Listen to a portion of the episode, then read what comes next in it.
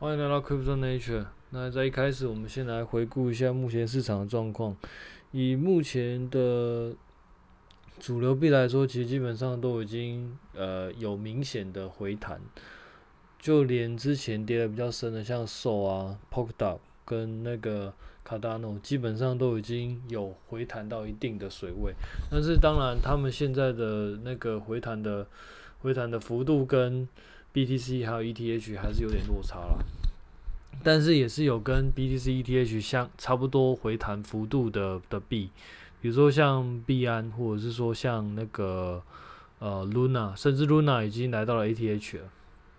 所以一样就是目前的状况会不会再往下谈，我们暂时不知道，但是可以持续的再继续观察。然后在市场上，我们目前比较。嗯，大家比较瞩目的消息应该是 ETH 二点零。那当然，ETH 二点零呢，事实上，呃，已经讲很久了啊。从它一它的概念到真的实作，然后到现在，其实基本上应该已经过了三四年的时间。那我记得在去年还是前年，我在这个频道还有在文章上，我有写到，事实上，在那个时间点，他们就已经嗯。就是其实已经做蛮，就是已经提蛮久了。那那个时候我的我自己的看法是，呃，ETH 它它的状况是因为它并没有太多的敌人。就是在 ETH 二点零之前，其实大部分只是在讲说，哎，我们应该要做 ETH 二点零。可是事实上，到底是不是应该要继续往下往下往这边做，还是事实上维持一个 PO Proof Proof Work 的状态？其实。并没有一定的绝对的共识，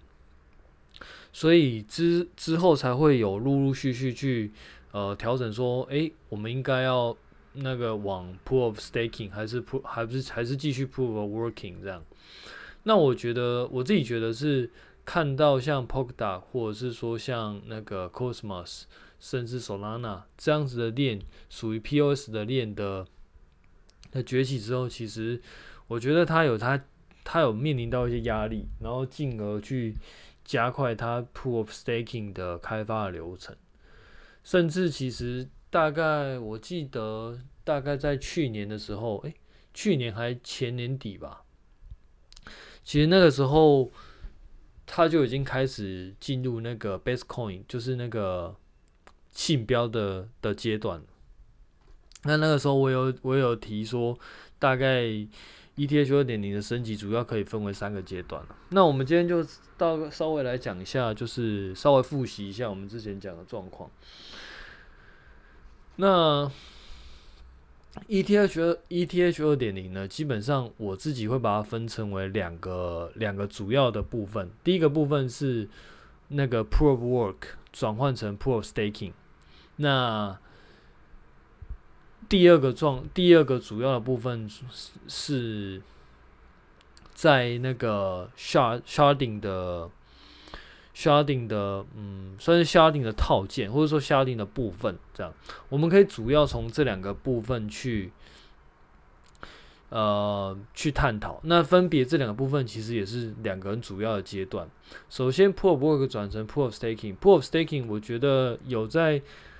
呃，有在听这个频道的，基本上应该都会相对来说是比较熟悉的，因为我们不论是讲到 Polkadot 还是那个 Cosmos，甚至 Solana，其实都算是 Proof of Staking 的一种变形。但我们这边还是大概先讲一下什么是 Proof of Staking。Proof of Staking 的做法就是，我们一样有节点，那这个，嗯，应该说 Proof of Staking 它其实是有。有很多节点，然后这个节点呢会去取代，或者是说也不是取代，就是会去做以往矿工在做的事情，也就是所谓出块。只是这个出块呢，它变成是有所谓的节点来来组成。所谓的节点其实基本上跟矿工去挖机器的道理是一样的，只是它是就是以往你在。进行挖矿的时候，你可能是每一台机器可能都是一个一个小节点，然后去做算力。那后来渐渐演变成，就是这一些节点会把它归，就是把它属于某一个矿池，那这个矿池就大到能够有很庞大的算力。那借由这个这个矿池去作为一个单位，然后去进行挖矿，然后再把再把奖励分给这些小的矿机。那其实 Proof Staking 有点类似这种玩法，它就是。我们我们今天就是先选出，比如说我们决定有一百个节点，那这个一百个可能就是有效节点，那我们出块的部分可能就是由这一百个节点之中，其中的节点去进行出块，那这个数这个节点的数目会随着你是用什么 Proof Staking 的的演算法，然后去。去决定你验就是验证节点的数量，那原则上就是有，它会先规定一个数量的验证节点，然后再从这数量验证节点里面找出，就是在线上投票，然后找出现在是哪一个节点去做运作。因为它跟 Proof Working 有一个不一样，就是说 Proof of Working 基本上就是谁先算好。然后就是谁先算出答案，谁就能够就取得出块权。可是 Proof Staking 比较像是一个选举的机制。那既然是选举的机制的话，试想一下，我们在呃我们在那种联邦政府里面，假设有投票权的话，其实基本上你可能就会有某一些节点，可能是一个一个嗯、他可能就是故意要作恶，或者说他可能。不是故意的，可是他可能就是刚好做了对整个链上不好的事情。那为了避免这个状况，所以，所以他在他在当节点的时候，他必须要抵押一些钱在里面。那当你抵押的钱越多的时候，你某种程度上就能够有更多的投票权，有点像是股份的意思。但是这其实不单纯只是股份，因为因为它的目的其实是维护。所谓链上安全性，那为什么这样可以连维护链上安全性呢？还记得我们在以前曾经讲过 Proof Working 的那个一些为什么它能够保持链上安全性的原理？某种程度上是因为它为了取得出块，它就必须要取得庞大的算力，然后为了取得庞大的算力，它就必须要投资更多的钱去买这些机器、买这些设备，甚至维护这些运营这些设备。那在这个前提之下，他就必须要先投入大量的资金。那当他投入大量的资金的时候，他就不会轻易的让这个节点里面的钱就是被无效化。那被无效化，就是当然他被攻击了之后，大家对他对这个币的信心就会变无效化。所以基于这样子的基于这样子的概念，在 Proof Staking 其实也是类似的道理。我们在 Proof Staking 转换成 Proof of Staking 的意思就是说，我们今天把钱投入在某一个节点里面，然后这个节点里面他会去做他应该要做的事情，比如说他要去投票，比如说这边的投票有两个可能的方向，一个是就是链上出块的投票，另外一个是链上提案的投票。那但但是我们现在就我们现在就先呃先简单的把它称之为投票。那投票的状况就是，就是链上必须要去，呃，应该说这个东西是节点的责任，然后以及他要去做一些维护的动作，就比如说保持一些那个整个节点安全性，不要让节点被攻击，然后甚至维护节点在运行的长时间运行的状态。避免这个状态被打破，然后导导致链上的安全性被受到影响。基本上以 Cosmos 来说，它使用的是拜占庭协议，那它就它本身的演算法可以容纳，只要有三分之二的节点是有效节点的话，基本上就能够保证出块的正确性。所以它跟 Proof Working 比较不一样，就是说 Proof Working 其实它的原则上就是谁先算得出来答案，谁就谁就能够那个谁就能够取得出块的权利。然后，呃，链上假设有分叉的时候，就以最长的那个链，然后去取得一个共识。基本上，他用这两个方式去去做一个我们称之为。把链上的状态归一的一个一个手法。那你在 Pro Staking 其实用的手法，其实就会像刚刚我们讲那样，它它是用一个投票的方式。那这个投票的方式自然就会有所谓的数量限制，因为假设你有太多人进行投票的话，它的效率就会不彰。因为假设你今天一百个人投票，那你取得三分之二人同意，相对来说是你要连线的，你要连线的步骤就会比较少嘛。可是当你今天连线的节点来到了一百个甚至一千个以上，那这个问题可能就会浮现出来。所以在 Proof of Staking 的状况，其实不是每一个人都可以当节点，但是他为了让呃一般人可以参与 Proof of Staking 的的过程，他就是他做了另外一个事情，就是那个委托。也就是说，你可以把你的把你的手中的代币委托到某一个节点里面，然后让这个节点代表你去执行链上安全性的工作。那你可以借此得到链上安全性的回馈。那这个就是所谓的抵押。那顺带一提，像我自己也有去做那个 b i t s o n 的的验证节点。那其实。它的目的其实就是，就像我们刚刚讲，它是为了要保持链上的呃安全性。所以，像我平常有一部分的时间就会花在要去看一下机器现在目前的状况，然后要想办法维护这个机器它的那个运作的稳定性。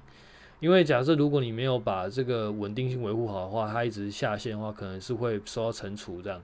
所以，当还记得我们刚刚讲的。使用者会把钱丢到那个委托到节点的机器里面，但这个节点这个委托到节点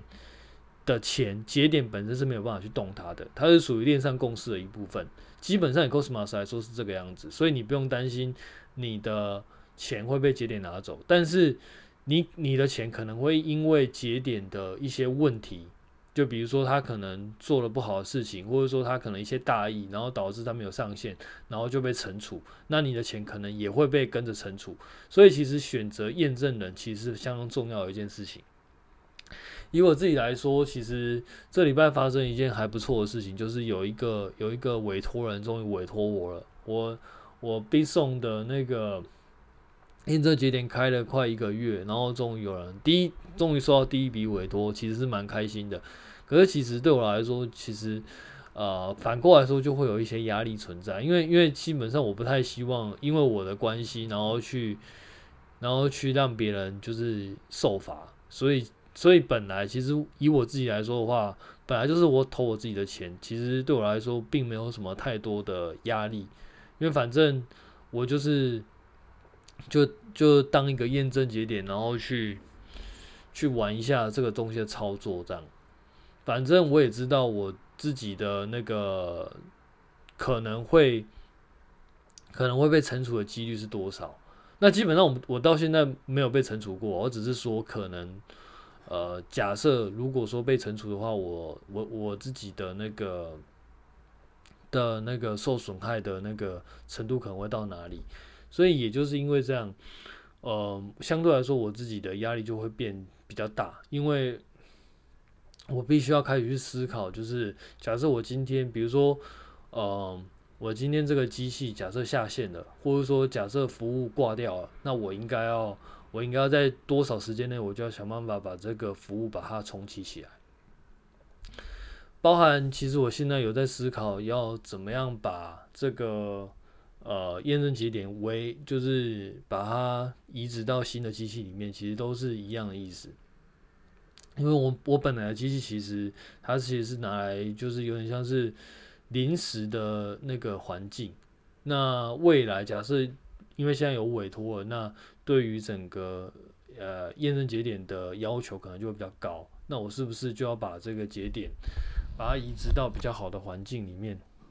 那当我在移植这环境的时候，我自己也会去，也会去思考，就是我要怎么做才能够尽可能安全的将我这环境移植过去。其实这在我以往我自己是比较不会有体体会到的，因为就像我自己讲的，我本来就是呃常常写程式的人，那我自己也也会维护一些 server。呃，因为我工作不算的话，光是我自己在就是自己私底下在玩的一些东西，可能就维护一些 server。但对我来说，其实因为都是我自己的伺服器，所以对我来说，我就没有太多的太多的考量。反正我想移就移，然后反正了不起就是损失的也是我自己的资料。可是今天假设有人在抵押到我的节点上面来说的话，我就会有更多的责任要去维护这个节点。对我来说，就是一个蛮新奇的体验啊。好，题外话，那回到刚刚讲的 ETH 本身，因为 ETH 呢，其实基本上 Proof Staking 我们刚刚讲过，那 Pro Staking 其实在一年前信标阶段的时候，其实就已经算上线了，所以你会听到很多人基本上已经有抵押 ETH 二点零的代币到到那个信标里面了。现在现在要。开始的阶段是 Darking 的阶段，那当然这个跟我们之前讲的是有点差别的，因为我们之前讲的是先信标，然后再 Sharding，然后最后再 Darking，再就是嗯信标阶段就是开始从主网里面开启另外一个 ETH 二点零的的 Staking 的算是 Staking 的测试网，然后接下来它会进行 Sharding 的的开发。这个 sharding 它就是一个有点像是有点像是这种分片嘛，中文应该叫分片，是不是？应该叫分片，就是你假设就是简单来说，我们之前有也有说过，就是当你一个资料库，然后每一个人都要去处理这个资料库的时候，它就会呃，你就相当于是在一个球场里面，然后你同一个出入口，你就容易挤嘛。可是假设你有，你可以有多个不同的出口，然后可以。这个出口可以去承担不同的呃人流，然后再把结果汇报到中央的那个司令台，它可能相对来说就会比较容易去分散，呃，比较容易去疏散，就是瞬间来的人流这样。那 sharding 比较像是这样，sharding 就是。它可以开很多机，就是开很多就是资料的分片，然后这些分片呢，他们可能就是不一定会做 transaction，可是他们会把 transaction 打包，打包成更细微的，就是更细微的签名，然后传到链上节点去做二次的二次的那个呃出块。那目前来说，我我自己的那个。我自己的理解，目前来说这个样子。当然，sharding 的部分，其实我必须还要再做。以现在来说，我必须还要再做生意的研究啊。但是，因为我最近比较多时间是在研究 Cosmos 的部分，所以 sharding 的部分的话，我目前大家就先讲到这边。那如果有错的话，就是也欢迎回来告诉我这样。那最后一个部分是 Darking，Darking 就是把那个把我们刚刚讲的。那个 ETH 二点零跟 Sharding 把它结合在一起，然后这样的话，它就可以就是完全的，然后还有跟那个停掉原来的 Proof Working 的 ETH，那这个时候大概就可以把就是完全升级。可是现在这这个时间点，它是把 Darking 把它拉到前面来，也就是说，因为 Sharding 它其实目前来说有很多种不同的。有很多种不同的做法，像什么 zk rollup 啊，或者是说那个 sharding 本身，然后还有分片，然后还有什么，就是还有那个平行链，其实有很多种不同的做法，所以他们现在就是希望先可以将那个，先可以进入一那 proof staking 的状态，然后接下来 sharding 的部分等 proof staking。跟原来的主网 merge 之后，然后再把那个再开启 sharding，然后把 sharding 慢慢补上，这样。目前来说，呃，ETH 上面的官网目前 schedule 来说是这个样子。那 sharding 大概是会是在明年了，今年主要是在做 darking 的部分。那跟之前比较不一样，就是他把 darking 的时间跟 sharding 把它互换了。那当然之后如果时间的话，应该。就会开始去看 sharding 的一些做法。我目前到目前我们这边讲过的有关分片的技巧有，就是平行链，那那其实像平行链主要是 Polkadot，可是像那个 Cosmos，它是跨链。这两者其实没有什么太，嗯，我自己觉得架构设计上确实有不一样，可是原则上来说，他们都是不同的链。因为平行链基本上，他们就是在 Polkadot 平行链，基本上就是每一条链都是不同的 application。那 Cosmos 其实也是一样的。然后在 Sharding 跟那个 Rollup 的部分呢，他们比较像是，我自己觉得比较像是一个链的。就是 ETH 的延伸版。那当然，其实现在讲说，就是实际上实做到最后，我呃到最后的状况，其实可能还是有待时间的观察啦。那因为因为我目前时间都是花在 Cosmos 上面，所以这边会比较比较多的是分享，就是跨链的部分。那 Polkadot 因为虽然说我自己玩的比较少，可是它因为它跟 Cosmos 它啊不跟 Polkadot 它有就是有蛮强烈的对比性，所以其实我也会拿这个东西去参考，就是 Pop 达的部分，或者是说其实蛮有趣的，因为一开始我其实做就是研究 Pop 达比较多，可是我发现，因为之前也有一集讲过，就是 Pop 达它比较不利于我这样的个人开发者，因为对我来说，我就是想要去玩一些 Node，可是。我玩 Node 如果没有办法，就是变成一个节点，就是 active 的节点的话，事实上对我来说其实意义就不大，因为对我来说就只是连线，我没有办法出块，所以很多东很多东西其实我并没有办法体会。可是你看一下 Big Song 里面，Big Song 其实不算是很大一条链，那当然它币价也没有很好，但目前来说，它确实可以让我去就是体会一下，或者说就是参与。当一个验证人的那个的工作到底是怎么样？我觉得对我来说就差蛮多。那那也就是因为这样，所以我就会花比较多时间在 Cosmos 上面。但是目前来说，ETH 还是相对来说是一个比较主流的专案。它不管是锁仓量还是它的资金的运行量，其实都还是目前的 Staking 的类 Staking 的链里面算是比较强大的专案。所以之后，假设我们有开始有时间的话，我们还是会回来，呃，看看 ETH 二点零的部分这样。而且事实上，其实很多技术都是从 ETH 那边衍生出来的，包含这些小顶平行链，其实或多或少都跟 ETH 当年的瓶颈有关。所以我觉得，呃，回去看 ETH 的东西，其实会是蛮有帮助的，就是了解其他链来说。OK，那一。那所以总结一下，目前来说就是在 Docking 的阶段。那嗯，目前看起来，呃，schedule 应该是应该是会，嗯，可能会蛮 OK 的吧？对，因为这个其实 ETH 以往跳票的经验蛮多的啦，所以呃，不敢说很满，但我只能说这一次应该可以 on schedule 的机会应该是蛮大的。那结果怎么样？我们就看，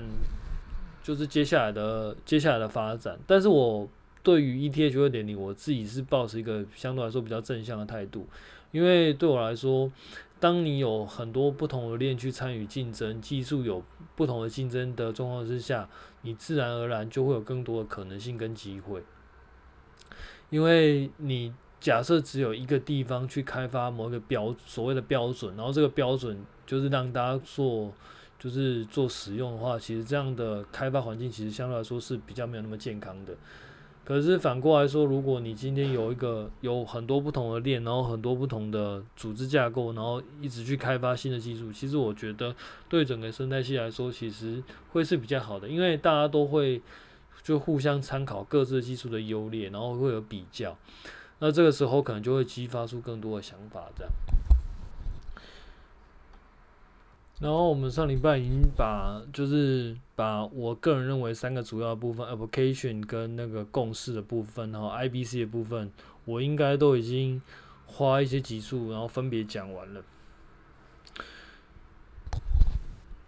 我们这个系列从那个一开始的前几集的 Cosmos 的 introduction 开始，然后介绍到 cos 到 Tendermint 本身是什么什么样子的东西，然后接下来 Cosmos 跟 Tendermint 之间的沟通，透过 A A B C I，然后再后来透过那个 I B C 去讲跨链的事情。基本上这四集大概就已经把我自己觉得 Cosmos 本身比较重要的几个阶段都把它就是分别讲过了一遍。那今天这一集基本上就是这再把这这四个部分，就是这四集做一个总结。那在那个 Cosmos 的 Introduction 大概就是以链上能够讲的基础知识，大概就是先讲到这边。接下来可能就会。呃，开启另外一些比较专项的话题，就是比如说像 IBC，就是像我们之前有讲 IBC 嘛。那我上礼拜有讲到那个 O 那个 Atom 接下来升级会有 IBC 的那个跨链的互操作账号这个功能。那这些可能就是会是延，就是建立在这些基础知识下，它所延伸出来的附加功能。之后可能会往这部分发展了，但是我今天就大概讲一下这个，把前面这四集的部分做一个总结。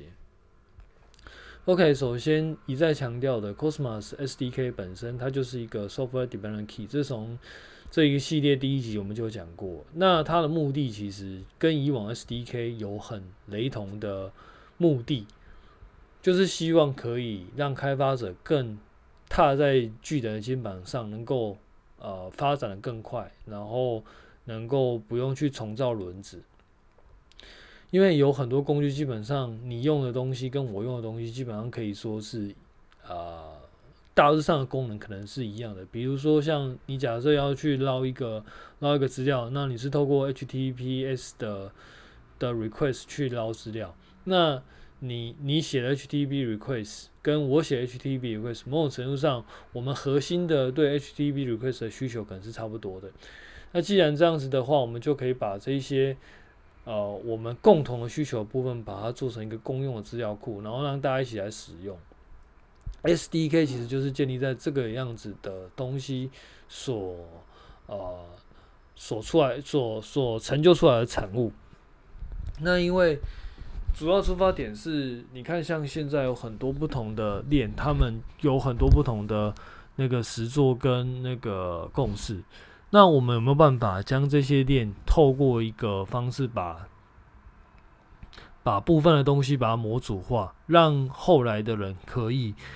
很比较轻易的透呃透过前人的努力，然后更快搭搭造出一些链。那 Cosmos SDK 跟那个 Substrate，也就是说 Polkadot 的那个 Framework，其实都是类似的做法。他们就是把一个链里面所需要的部分，把它做模组化，最后这些模组化能够让其他的链也能够使用，就是开发其他的链能够使用。所以原则上来说，Cosmos SDK 本身就是一个链的那个 Framework。那当然，你有一个链的 framework 呢，避免我们避免不了，就是那核心共识是什么？为了搭配 Cosmos SDK 本身的 vocation，它那个本他们还做出了另外一套共识演算法，以及它的实作就是 Tendermint。这个我们之前有讲过，就是说 Tendermint 基本上就是一个核心共识的演算法，那它是属于拜占庭协议的演算法。原则上来说，它就是一个可以容错几率的那个呃实作。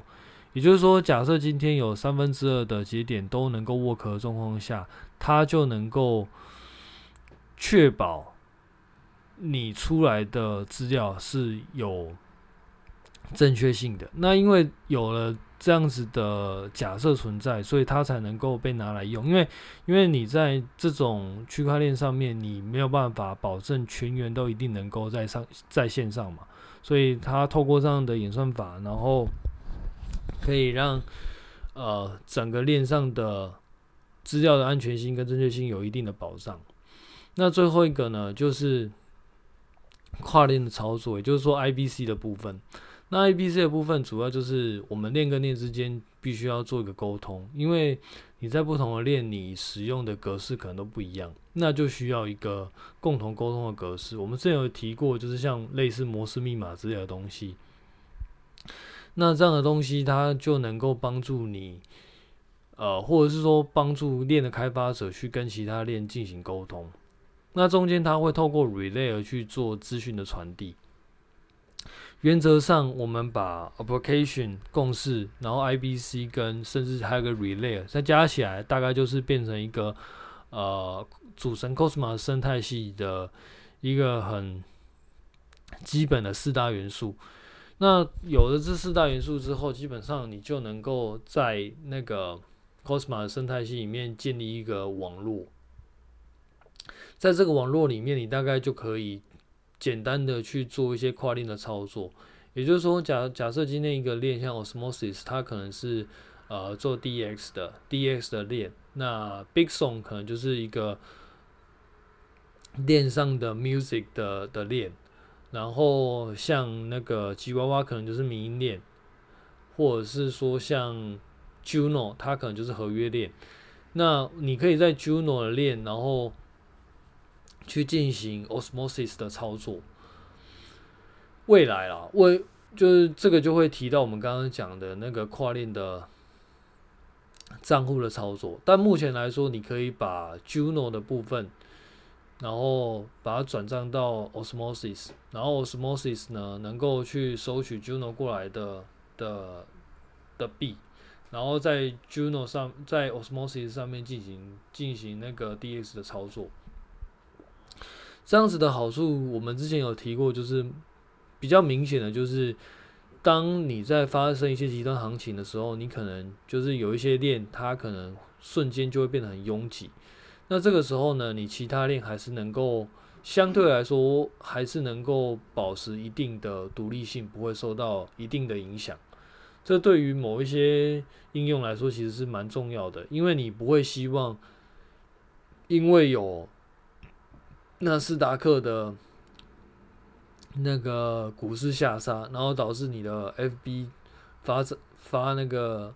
发废文发失败吧，应该你应该不会是希想希望是有这样的状况发生。那基本上呢，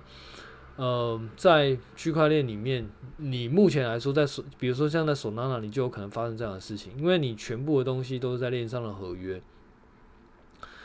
那在链既然是属于链上的合约，你可能就会发生一件事情，就是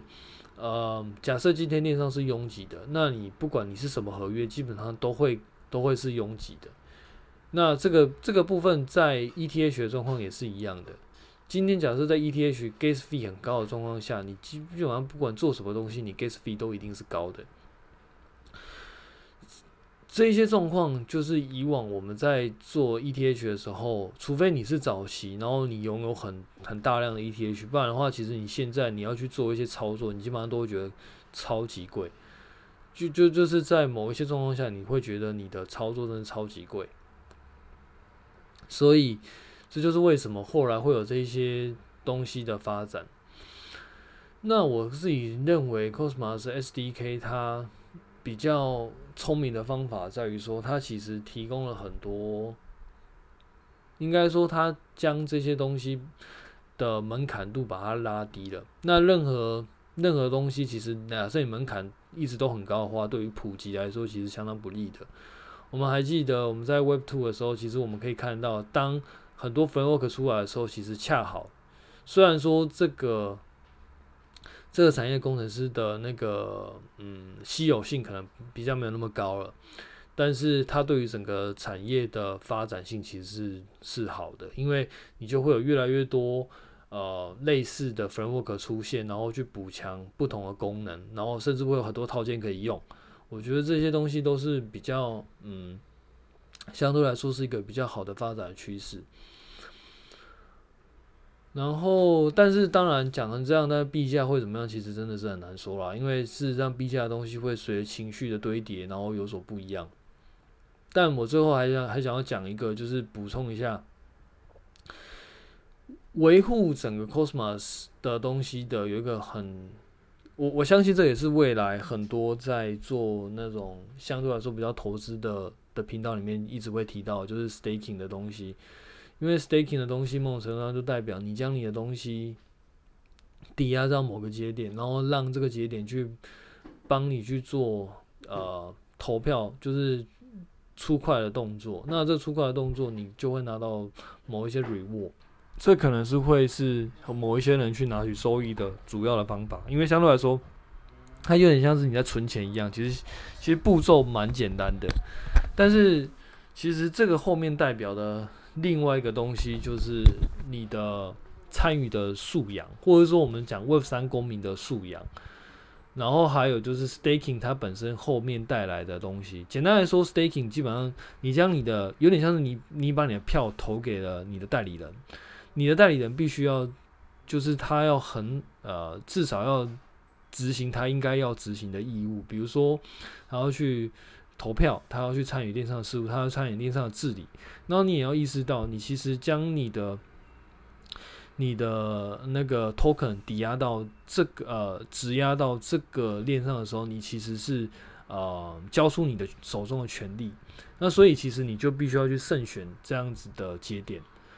那当然，嗯、有关这个。Staking 的这个部分，我们可能下一集就会开始讲到这个这个部分，因为我们前面讲完这些部分之后，其实它就是可以接下来为大家，呃，应该说它就是一个铺陈啦，它就是呃，因为你有了这些背景知识之后，之后我在讲什么东西，你就会大概比较明白，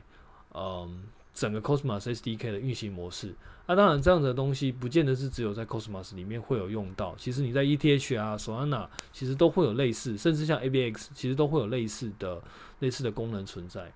所以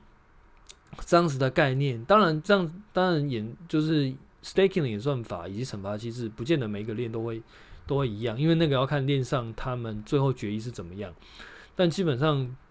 那个想法跟概念都是可以互相做参照的。好，我们今天就讲到这边，我们下次见，拜拜。